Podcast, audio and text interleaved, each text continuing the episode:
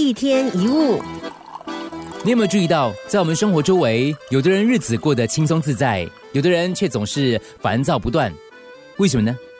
如果你进一步了解，你可能会发现，其实问题不在麻烦的多少，而是很多人会去自找麻烦。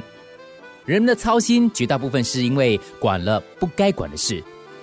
记得曾经跟你分享过，作家拜伦·凯蒂说过：“这世界上只有三件事，我的事、你的事和老天的事。”而我们很多人的问题，就是在爱管你的事跟老天的事，却没有管好我的事。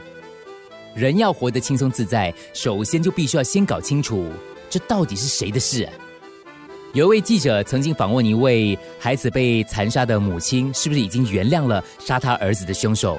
那位母亲说：“没有，但我已经把这个事交给老天了，因为他对我来说太艰巨了。”这个妈妈说的没错，我们往往花太多时间试图去原谅我们无法原谅的事，或者试图去接受我们难以接受的事。与其如此，不如放手，交给老天去处理。从现在起，在你想或做任何事之前，也许可以问问自己：这件事到底是谁的事？把别人的问题还给别人，不要把你的问题变成我的问题。把老天的遗憾还给老天，不要让自己制造更多的遗憾。